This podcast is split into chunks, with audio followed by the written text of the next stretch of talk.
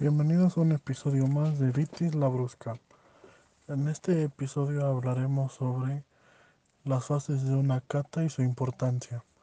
En, en, este episodio contamos con la grata presencia de mi amiga y compañera Araceli Cuate Jiménez y con la presencia de un servidor, Luis Eduardo Cortés Rojas. A veces se piensa que el conocimiento del vino es algo reservado para grandes expertos o similares. Sin embargo, no es así. Cualquiera puede disfrutar y a su vez analizar las sensaciones que, es, que éste nos produce al degustarlo. Tan solo hay que afinar los cinco sentidos, bueno, mejor dicho, tres. En concreto, la vista, el olfato y el gusto. También interviene el tacto, lo veremos en la tercera fase. Por este mismo orden vamos a analizar tres fases de la cata. La primera fase comienza con la fase individual. Cuando descorchamos y servimos el vino, eh, lo primero que debemos hacer es oler el corcho, como ya hemos explicado. Eh, cogemos la tapa, preferiblemente por el tallo o la base, así también, así también no calentamos el vino. Inclinamos la copa a unos 45 grados. Eh, primero observamos el color, nos dará una idea de la edad del vino. Por lo general, un vino por lo general en un vino tinto, cuando más rubí o cereza y brillante, es el vino más joven, más joven es. Si es más granete o teja, o teja tirando a anaranjado, suele ser un, un vino más envejecido con crianza. En algunos casos no será difícil o imposible ver el texto que hay detrás de la copa. Diremos que es un vino de alta calidad. Cuando podemos ver claramente a través del vino, diremos que es de capa baja. Mediremos la densidad del vino a más densidad, más concentración de alcohol, más graduación. Si movemos ligeramente el vino por la copa, observaremos cómo caen lágrimas de vino. A menos velocidad de caída, mayor, densidad, y más graduación alcohólica.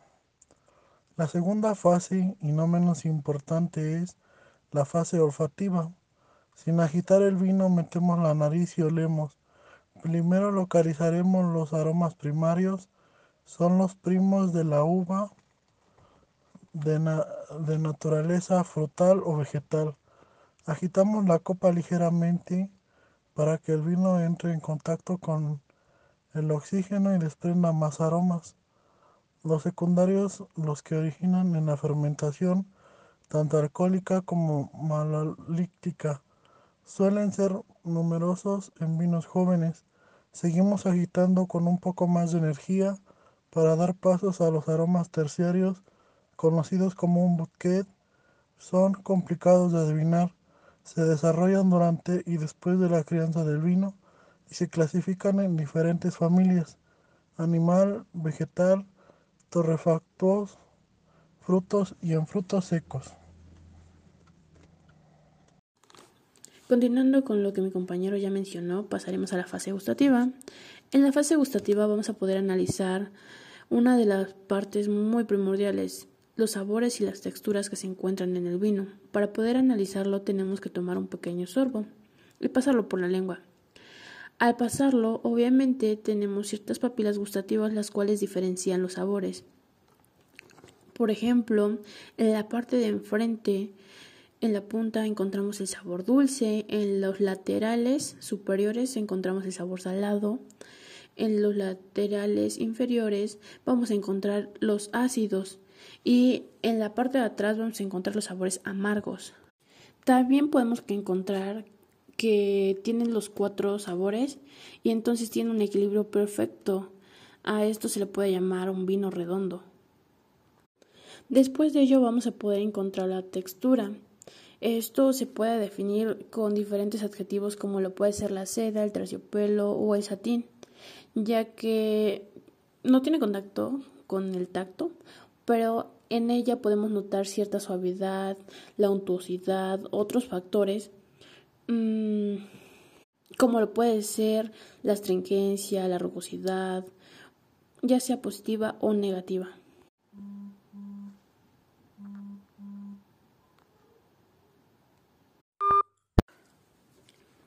Después de ello vamos a analizar la vía retronasal. Una vez tragando el vino lo escupimos y vamos a captar mucho que muchos vinos tienen una larga duración retronasal. Uh, cabe destacar un dato muy importante.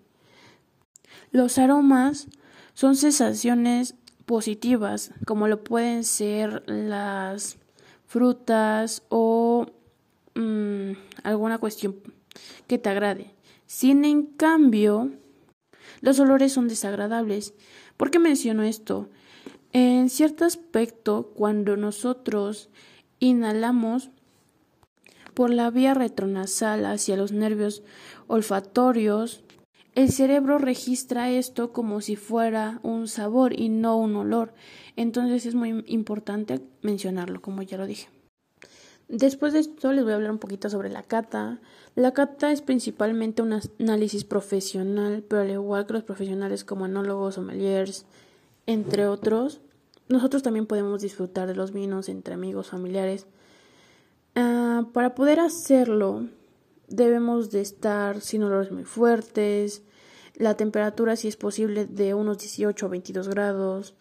Um, se realiza mejor si está sentado usando una mesa, uh, un fondo blanco para determinar mejor los colores, uh, la luz ya sea solar o blanca, tratar de tener los materiales indispensables como son las copas, eh, las copas de servicio de vino, la copa dependiendo del tipo de vino, ya sea para tinto, rosado, blanco.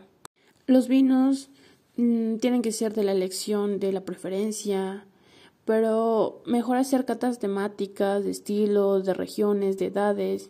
Y obviamente tenemos que tener un orden, ya sea de aromas y sabores, uh, ya sea que, que los queramos de algún aroma frutado o más a madera, de menor cantidad de taninos o de mayor. Por ejemplo, se pueden tener diferentes tipos de vino, como lo es el blanco sin barrica, con barrica, tintos jóvenes, tintos añejados, dulces, dependiendo de tu preferencia. Muy importante es que los participantes no deben llevar un olor muy fuerte como en los perfumes, en el desodorante, porque se pueden combinar los, sabor, los olores y pues no vamos a disfrutar de ello muy bien. Una buena hidratación, eh, si es necesario usar granos de café para poder quitar la saturación de la nariz, tener algo para poder limpiar el paladar, como puede ser agua con gas, pulpa de manzana o un vino blanco joven muy ácido, los panecillos, galletas sin sal, todo para que esto sea muy agradable y lo podamos disfrutar. Y bueno, hasta aquí los dejaré por el día de hoy. Espero se encuentren sumamente bien.